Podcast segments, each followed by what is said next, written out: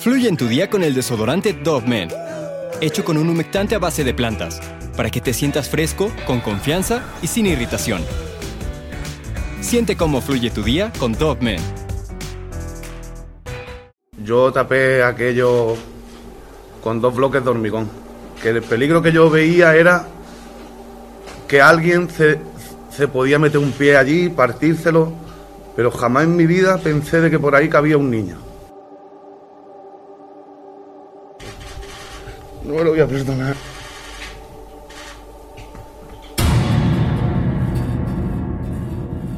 El 13 de enero del año 2019, el Centro de Emergencias de Málaga, Andalucía, esto en España, recibió una llamada de alerta. Un niño de dos años había caído por accidente a un agujero de 25 centímetros de diámetro y 107 metros de profundidad. Se trataba del pequeño Julen Rosello y este sería el comienzo de grandes esfuerzos y 13 largos días para intentar que Julen regresara a salvo junto a su familia. Unas horas antes del terrible suceso, Julen se encontraba pasando el día junto a sus padres, José Roselo y Victoria García, en una finca privada ubicada en el cerro conocido como Dolmen de la Corona.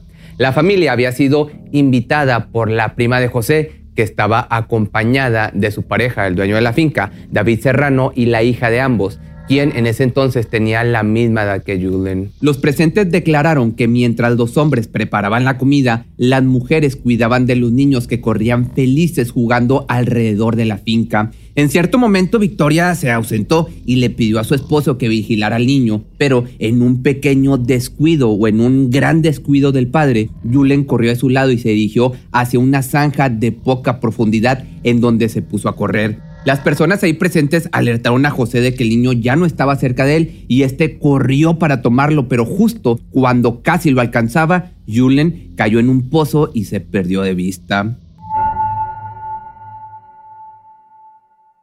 Llegamos sobre la, una de la tarde. Eh, al llegar a mí David nos dijo que había varios pozos, pero la verdad que yo no sabía ni, ni sabía exactamente dónde estaban ubicados, ni sabía el, cómo estaban tapados, porque no lo, vaya, no me fijé a verlo. Yo recuerdo uno que había debajo de donde nosotros estábamos que estaba en condiciones. Cuando se apean del vehículo, cuando se bajan, ¿qué es lo primero que hace usted? ¿Lo recuerda? Nos bajemos y nos fuimos a poner la- las mesas y hacer el fuego. ¿Usted se fue con David a buscar leña? Sí, ¿Usted cuándo ve el pozo por el que cayó Julen la primera vez? cuando me cuando me acerqué a que iba detrás de él. Que usted dice que te repito tanto cuando nos dijo lo del lo del pozo, yo es que me cegaba que el pozo estaba el pozo estaba bien. Yo no pensaba que el pozo estaba tapado con, la, con las piedras. Yo pensaba que estaba como el otro. Yo cuando llegué, cuando vi eso, yo me, yo, yo me quería morir. Vaya, porque no cabía. El pozo carecía de la autorización del gobierno de Andalucía para estar ahí, ya que había sido abierto para encontrar agua, pero como esto no sucedió, debió de haberse sellado de inmediato, cosa que evidentemente no se hizo. José intentó sacar a su hijo metiendo los brazos dentro en un esfuerzo por alcanzar al pequeño. Sin embargo, este desconocía la magnitud de la profundidad. En cuanto la familia vio que no podrían sacar a Julen sin ayuda profesional, imagínate, entraron en pánico y un grupo de senderistas que se encontraban por la zona se acercaron cuando vieron qué era lo que había sucedido. Ellos fueron los que hicieron la llamada a emergencias. En cuanto los rescatistas llegaron para ver la situación en la que se encontraba Julen, supieron que la cosa era grave, que no sería nada fácil, ya que las dimensiones del pozo, como te comentaba, hacían imposible que un adulto pudiera entrar a través de él. Además, el terreno tenía una dureza e inestabilidad bastante grande. Al día siguiente de los hechos se introdujo una cámara por el túnel para ver si localizaban a Julen y a qué profundidad se encontraba, pero solo pudieron ver una bolsa con dulces y un vaso de plástico, cosas que el pequeño, el niño, traía al momento de la caída. Sin embargo, no pudieron ver a Julen ya que había un gran tapón de tierra que se los impedía, así que supusieron que él se encontraba debajo. Se habían planificado tres vías para poder rescatar a Julen. La primera era succionar el tapón de tierra, la segunda era hacer un túnel horizontal en la ladera de la montaña y por último perforar dos túneles paralelos al pozo para luego realizar otro horizontal que fuera excavado a mano con una dimensión de entre 50 y 80 metros y así poder llegar a donde se creía que se encontraba el pequeño. 33 metros aproximadamente, que es donde estamos trabajando ahora. La cámara está abajo, las piquetas con las que se está sacando el material también, pero es muy difícil trabajar en un espacio tan pequeño. No sabemos lo que hay al final del pozo. Una de las primeras medidas que se tomaron para asegurar su bienestar fue que se reforzó todo el pozo, esto para evitar que se provocara algún tipo de derrumbe en lo que los rescatistas hacían su trabajo. Sin embargo, ese mismo día se suspendió la succión del tapón de tierra luego de que se habían topado con una parte bastante dura ya que no les permitió avanzar más de los 30 centímetros.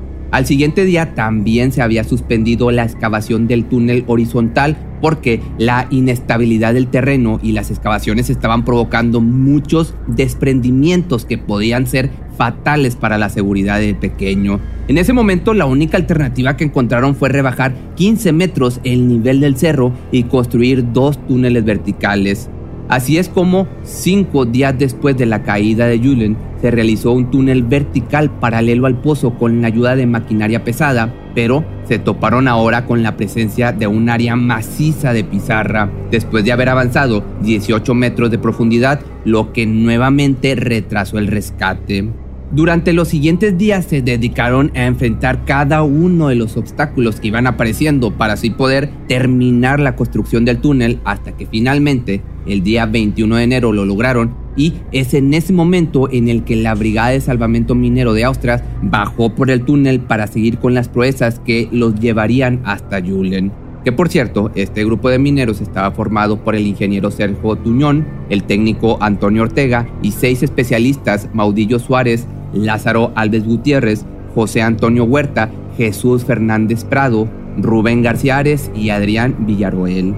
La brigada se encargó de asegurar el túnel para que no hubiera más desprendimientos y el 25 de enero se excavaron entre 3 a 3.8 metros más en los que tuvieron que recurrir a microvolcaduras, que estos son pequeñas explosiones generadas de manera controlada para romper la roca dura de cuarcita.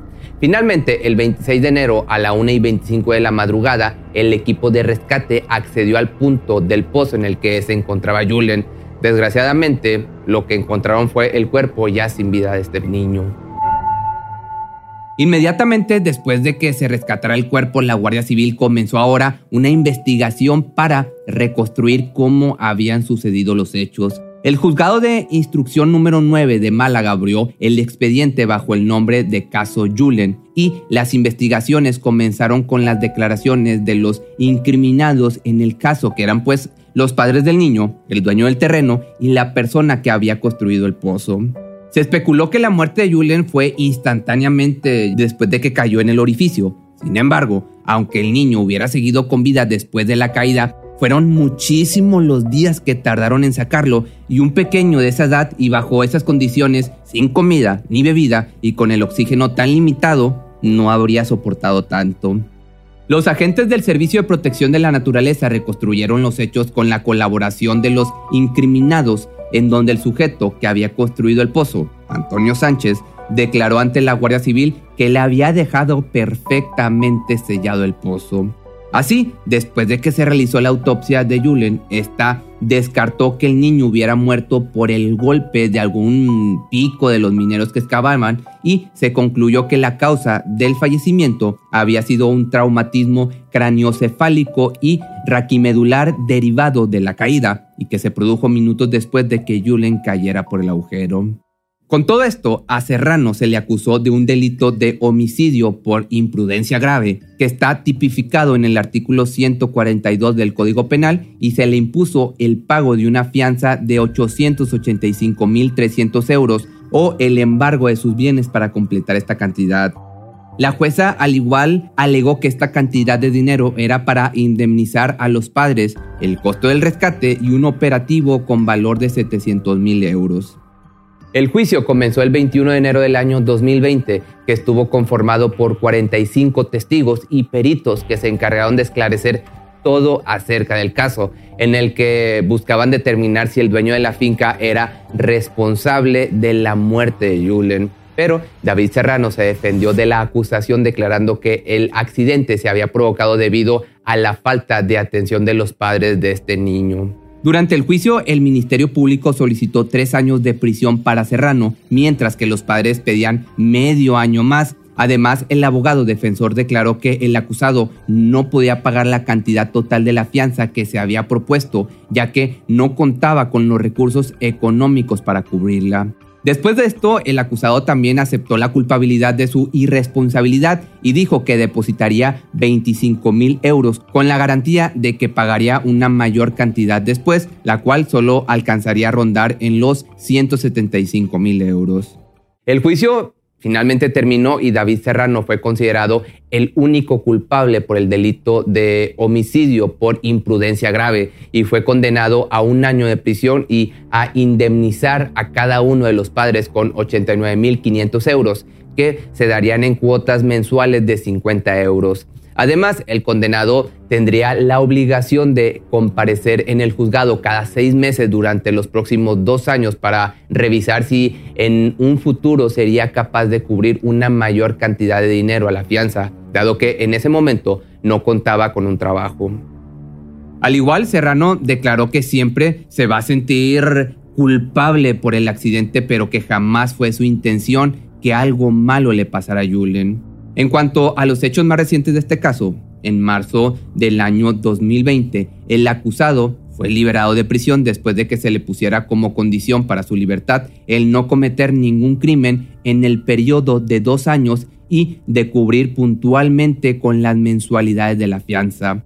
Pasando este tiempo, el titular del juzgado penal número 9 de Málaga acordó la remisión de la pena a un año de cárcel, además de que su nombre fue borrado del registro central de penados y rebeldes, que es el archivo en donde se encuentran los antecedentes penales de todas aquellas personas mayores de 18 años que cometen un delito en España. Otra cosa que llamó mucho la atención en este caso, sobre todo de la audiencia que estuvo pendiente de cada detalle, fue que esta no era la primera tragedia por la que pasaba José y Victoria Roselo, ya que dos años atrás de la desgracia de Juden había fallecido su otro hijo cuando este tenía tres años. Según una vecina de la familia, el pequeño había muerto durante un paseo en la playa en situaciones bastante extrañas. Él simplemente había caído muerto. Al parecer fue como un infarto o algo bastante raro para, no sé, para la edad de un menor. Sin lugar a dudas, el caso Julen tuvo un impacto mediático grandísimo. Durante los días en los que Julen estaba atrapado y se hacía todo lo posible por sacarlo, en toda España no se hablaba de otra cosa. No había canal de televisión que no estuviera transmitiendo las maniobras de rescate, ni persona que no estuviera al pendiente de cada minuto en los noticieros para actualizarse acerca del caso. Pero esto, en lugar de ayudar, provocó el resultado contrario, ya que se dijo que los medios se habían aprovechado de la desgracia familiar para subir los ratings de sus programas de televisión, que para que te des una idea, según los reportes de audiencia del canal Antena 3, habían logrado el mejor rating en la última década. A la par también se ha registrado récords en las páginas web. Un ejemplo de ello es el buscador de Google, que los términos niño y pozo fueron los más buscados durante los meses posteriores a este horrible accidente. Pero si te gustó este video, no olvides seguirme en mis redes sociales y recuerda que todos los días actualizo los audios en Spotify donde los puedes escuchar sin censura. Y nos vemos el día de mañana en un nuevo video.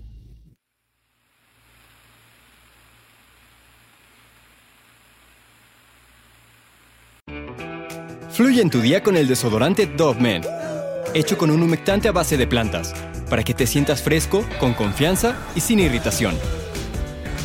Siente cómo fluye tu día con Dogman.